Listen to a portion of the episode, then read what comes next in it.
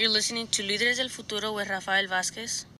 So we're going to get started with our conversation here and welcome the new superintendent for the Roseland School District, and that is Dr. Hector Rico. Uh, Dr. Rico, welcome to the show, Líderes del Futuro. Welcome to Sonoma County. We wanted to have today just a brief introduction about who is Hector Rico, what attracted you to Roseland, and perhaps if you could share with us some of the ideals that you have for the community of Roseland, for the school district of Roseland, to make sure that all students will succeed in that district. So welcome again to the show. Well, thank you, Mr. Vázquez. I appreciate the opportunity to, to spend some time with you and with the community of Roseland to just introduce myself, but also to share a little bit about our district. And so I'll start with that. Uh, I'll start with the district. Uh, for those of you who may not be familiar with Roseland, it's a unique, uh, unique uh, educational setting because it really consists of two different agencies. The first one is the traditional district that people think about. And it, that component of it consists of three elementary schools, Shepherd, Roseland Elementary, and Roseland Creek. But it also consists of an independent charter program, which we oversee. Um, so therefore, we see it as part of just one big district. So I over I oversee as a superintendent both um, programs, the district and the charter. And the charter component of what we do is uh, three schools as well. One middle school, which people refer to as RAMS or Roseland Accelerated Middle School, um, which is seventh and eighth grade. One uh, seventh through 12th grade um, school, which is Roseland Collegiate Prep, uh, which is the one that's not in Roseland, that is, is out there in the um, uh, Ursuline area near near going towards off the freeway, going towards um, where where um, the um, Kaiser is uh, around that area somewhere. It's where the you know the Catholic high school uh, there is, and that's where the the, the, the girls' uh, school used to be before they moved over and became co-ed, ne- you know, next door. And so that's where our our students for Roseland Creek, uh, I'm sorry, uh, Roseland Collegiate Prep are attending school. Um, and then the, the, the other high school is uh, Roseland University Prep. And so together, that's Roseland Public Schools. Um, so you'll you'll you'll hear the names used interchangeably: Roseland District, Roseland Charter, Roseland uh, Public Schools. But hopefully that explains a little bit of terms, in terms of what our, our district is about. And we have about uh, just under three thousand uh, students, you know, pre uh, pre K through uh, to twelfth grade. Um, but let me tell you a little bit about just my, my personal background um, to start with. Um, I'm I was born in Nicolas Bravo, Chihuahua um, which is across the, the border from El Paso, Texas, uh, about four miles in, inland. Um, and I lived there uh, until maybe three to four years old. And I, am not exactly sure when my mom uh, separated from my dad and then brought me first to Tijuana for about a year. And then we moved over to the uh, to East Los Angeles in the Aliso Village, Aliso Village housing projects. Um, and that's where I attended school back and forth between uh, Catholic and, and um, public, uh, depending on how much money I think uh, my mom had uh, to be able to afford the you know the, the tuition for the, the Catholic uh, school, probably with some financial assistance, I'm assuming. Um, but nonetheless, I, I, went kinder and first grade to Utah Street School, second grade Dolores Mission, third grade back to the public, fourth grade back to the Catholic, and then fifth grade we moved out uh, to Bell Gardens, where then I, I, continued my middle school years. Um, I went to, to high school at Salesian High School, which is a Catholic all boys uh, school in East LA. So I went back to East LA for high school. And then I went off to college uh, to UC Santa Barbara, home of the Gauchos. And so I'm the first in my family, not just to attend college, but the first in my family to, to graduate from, from high school. My mom was a, a, a, a sixth grade. She went to sixth grade through sixth grade in, high, in, um, in Mexico. And my dad, I mean, my stepdad, um, who came into our lives in my middle school years, he um, went to school in Mexico only to third grade. And so he started off in the United States under the Bracero program, working as a farm um, worker. Uh, my mom uh, cleaning uh, first homes and then um, working for the county of Los Angeles, cleaning the, uh, the housing. I'm sorry, the uh, the county buildings, and she would do that. Um, she would leave to to to work once my younger brother and I um, came home um, from work uh, from school, and that's when she would leave. So she would remind me to make sure your your your brother's still alive when I get home. That he's he he's eaten and that he's done you know his homework. So from an early age, um, I got that um, sense of uh, uh, responsibility, but but I like to joke also that that sense of guilt that uh, it was a uh, like a three-way kind of sense of guilt. One because um, of of that experience of being the oldest, as I mentioned, but also uh, I like to joke that it's also that Catholic guilt that I have, and then also the um, the guilt that came when in college as, as my, my, my, senior in between be, between my junior and senior years I, I, started to work for the california Mini-Corps program which is a tutoring program for migrant students and they're they're they're uh, uh, they really instilled in us the sense that we're role models. And so therefore we have to make sure we act and behave a certain way because the students are watching us and they're going to grow up to em- emulate us. And so you know it, it's it's that trifecta if you will uh, of of sense of responsibility and, and, guilt that that sort of um, that I carry with me uh, to this day, and in terms of how I, I conduct myself and, and, how I do the work, I have a sense high sense of integrity. I think because partly because of that, uh, you know, what was instilled by my mom and, and, my upbringing and so forth. And I'm here to do right by the community and no other no other no other uh, purpose. Um, I um, went off to UC Santa Barbara after high school um, as a nuclear engineering student but like many first generation um, college students, I really didn't know what I was getting into. I really didn't know what that was. Uh, that's something that, that I applied to uh, because I wanted to apply to one of the hardest uh, majors possible. Uh, in case that didn't work out, I, I, can always, in my mind, go down to find something else. And sure enough, I I, I, I started struggling my, my very first uh, uh, quarter there. but anyhow, my third year or so, I, I eventually left engineering and went over and became a, a Latin American studies major, and that's what I graduated with. And then somebody um, gave me the idea. It was actually in a class where I took a, a history bilingual education course with Dr. Uh, Guadalupe. Um, um, anyhow, um, he in that class showed us uh, videos and and stories that resembled my life, uh, and I thought, wow, I didn't realize that that that our that our that the history of our uh, you know Latinx community uh, was that was that um, shortchanged, if you will, right, in the educational system. Mm-hmm. Uh, so that's where I started thinking, wow, I can, I think I can do that for a living. So I started as, off as a bilingual teacher in Isla Vista or IV, which is a, it's a little community there near Santa Barbara. Uh, as a third, third and fourth grade bilingual teacher, then um, uh, went on um, to uh, Los Angeles when we moved because we couldn't afford anything in Santa Barbara. Um, so we, uh, I continued as a bilingual teacher. Then I, my first experience as an administrator was at the high school level as a equivalent. It wasn't called vice principal, but equivalent to a high school vice principal at Santa Fe High School in the um, uh, Union High School district. Uh, and then from there, um, I went um, to the State Department of Education, the California Department of Education, overseeing. I'm sorry, at that point I was uh, reviewing uh, programs for English learners up and down the state and that was a, a fascinating experience because I got to see great uh, programs for our students, as well as some horrible programs for our students, right? And so I, I learned um, what's out there and what could be and what shouldn't be. Um, and one of the first experience I had was uh, presenting with a colleague of mine to a very conservative audience of uh, you know middle age, uh, mostly white administrators uh, in Orange County, um, who was it was obvious that they weren't agreeing what we were saying that they had to do. Uh, and they gave us some pretty bad feedback. Um, and I, I, went home thinking my goodness what did i get myself into? Thinking that i was in the, in the wrong uh, I, I, made a, a wrong uh, career choice there. I was only 30 years old when i started there. Uh, but then i thought you know what? No i'm going to use this to motivate me to actually remind them that i am one of those kids who they may not want to serve the way they're supposed to who happens to have grown up. And now I'm telling you, you shall do it. Uh, otherwise, um, there will be sanctions, you know, you, you know, for your district and so forth. So that was a mo- motivation um, for me to look at my work, uh, among other ex- ex- experiences, through the lens of equity. So I really look at the work that I do through both the lens of equality uh, for certain things, but really it's about equity. That you know, not everyone uh, requires the same thing, and some require more. And so it's our job to find out what that is and to give them, to give them, you know, what what, what they need.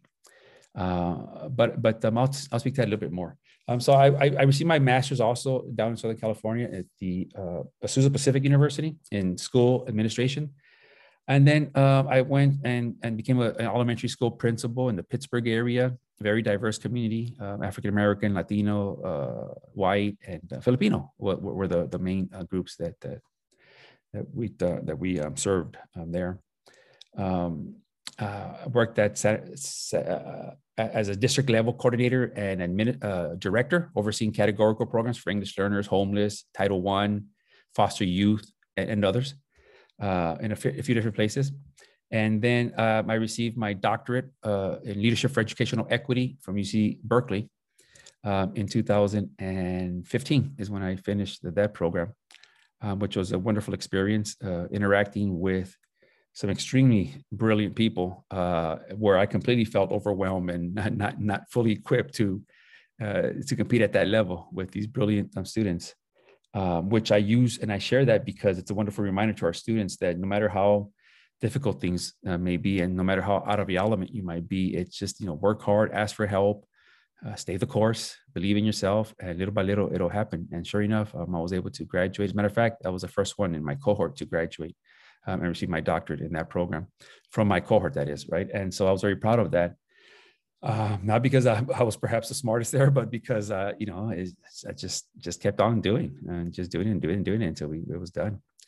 Um, I've been a superintendent uh, um, previously. Uh, uh, between 2016 and 19, I served as a, a pre-K to sixth grade uh, school district superintendent in Salinas, in the Alisal Union School District, which is about 9,000 students uh, a little bit less now. I think they've, they've had declining enrollment.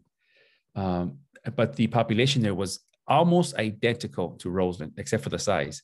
Almost identical in the sense that it's about 92% Latinx, um, 85% free and reduced lunch, 75% English learner there. Here in, in Roseland, it's about uh, 50% district-wide English learner. But when you uh, consider that um, Alisal didn't have a high school uh, setting, uh, then it's pretty comparable because in, in Roseland, it's um, 50% um, at the elementary level. No, no, I'm sorry, 75% at the elementary level of English learners, uh, but district-wide it's 50%. So huge numbers. And the reason I mention that it's important is because that's the population we're serving. So therefore, that's what dictates what services you should be providing them and at high and in high levels. And so, uh, which then kind of takes me to what are some of my goals, if you will, uh, and uh, and they're related to that.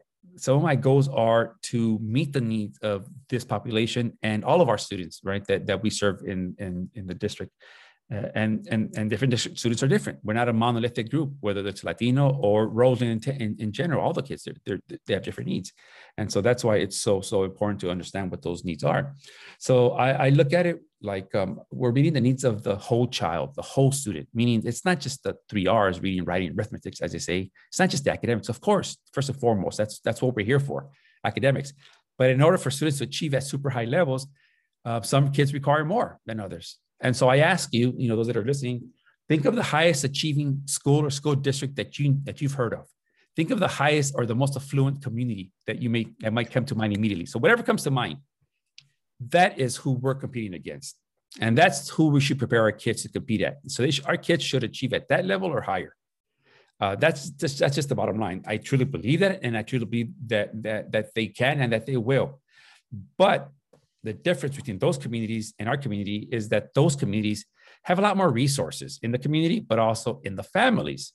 And so those resources go a long way in helping the students be that much more prepared when they start school and then throughout their schooling. So therefore, we have to become surrogate, you know, middle income families for our students, if you will, by be, making sure that we provide those wraparound services, those social emotional support services, those extracurricular services arts and music and sports and uh, counseling and you name it. You know experiences with, with, with museums and exposure to higher education and career options uh, and just different uh, uh ways of thinking and talking uh, that that aren't part of our culture that weren't part of my family's culture. And by culture i mean twofold not just latinx culture but also high poverty culture right? Uh, and so that's what we have to do. We have to make sure that we provide our students what they need in order to then succeed at high levels because our kids will, will achieve in spite of us. But how high will they achieve? Well then that depends on how much we can support them and how and how what we can provide them. And that's why me you know working with a bunch of people is that just me. I may be the superintendent but i, I don't have a a magic wand and and and i'm not like a, a, ceo at a at a private company that says you know do this and it, and it gets done. Rather i have to work in Cal- i have to and, and, I, and, I and i and i prefer to operate in conjunction with a lot of other brilliant people, whether they're teachers or whether they're classified staff, whether it's uh, other administrators with the Board of Education, our teacher and, and classified union, and equally important, our external partners from the community, including parents and businesses and politicians and so forth. All of us, just like the, the, the, the African proverb says that it takes a village to raise a child. Well, so too, it, you know, it takes a village to educate, to educate well a child. We can't do it alone. And so therefore I ask for your assistance. I ask for your help. Not only that I am successful, but therefore that our district is successful. And more importantly, that our students are successful because our students will be, they will be the, the leaders of our community. They will be the leaders of, of the county, of the state, of the country. And by, by all accounts, by um, all the goodness that I've seen already in Roseland and where I, I think we can continue to build on, on the good work that's been here and to look for areas for, for continued growth, uh, they will be the leaders of our, of our world. Uh, uh, and I, believe, I really believe that, right? For a world-class education is what we're trying to accomplish here. I'm trying to complete, we're, we're trying to educate the whole child and provide them with a world-class education. Succinctly put, that's what we're trying to accomplish. So with that comes um, uh, not just like I said, the, the academic, but the social emotional supports that we have to do that, and that means bringing in whether it's counselors and you know, it's working with the with the staff, uh, with the board to bring in those resources to allocate the resources accordingly. Um, that we provide them with with the arts and the and, and all the uh, extracurricular activities that, that, that I've mentioned. Um, so, you know, the reason I came to Alisal wasn't uh, because I was necessarily looking um, to come to, I'm sorry, to, to Roseland. I wasn't necessarily looking to come to Roseland because honestly, I did, I'd never even heard of Roseland. I knew Santa Rosa, right? But what, when the, the superintendent search uh, firm contacted me because they knew my work in, in Alisal, in, in Salinas, they thought it was that they thought it would be a good match. Uh, because not just because of the population, but because some of the things that I was able to do over there, such as like bringing in counselors, we we, we you know I did, we we brought we developed a, a, an in-house mariachi group, which is beautiful. We developed a dual immersion program. We we built two additional family resource centers. Um, we expanded our offering of, of dance and music and um, STEM education and things like that. So um, those kinds of things are, some of the examples of what uh, I'm going to be um, working with others to investigate where, you know, the feasibility of doing some of those things here, depending on what the needs are and, and depending what the priorities might be, uh, to really provide the, the kind of support that, that our students need to, to achieve as, as holistically. And what I can share uh, briefly is that um, in terms of the issues of, of, of, of equity, uh, I've lived my life, my professional life anyhow, through the lens of, of, equity, as I've mentioned. And so everything I do, everything we do has got to be through that lens of equity because it's not just about equity, about cultures, about Latinx, it's about everything, making sure students get what they need, period. Simple as that, regardless of who the students are. Um, so because of that, then um, we're going to then do things. And we've already started with some. Let me just give you a few examples. And, uh, and hopefully uh, next time uh, if i'm invited to come back uh, i definitely will share some you know some surprises hopefully by then that we'll be able to speak more about some additional accomplishments.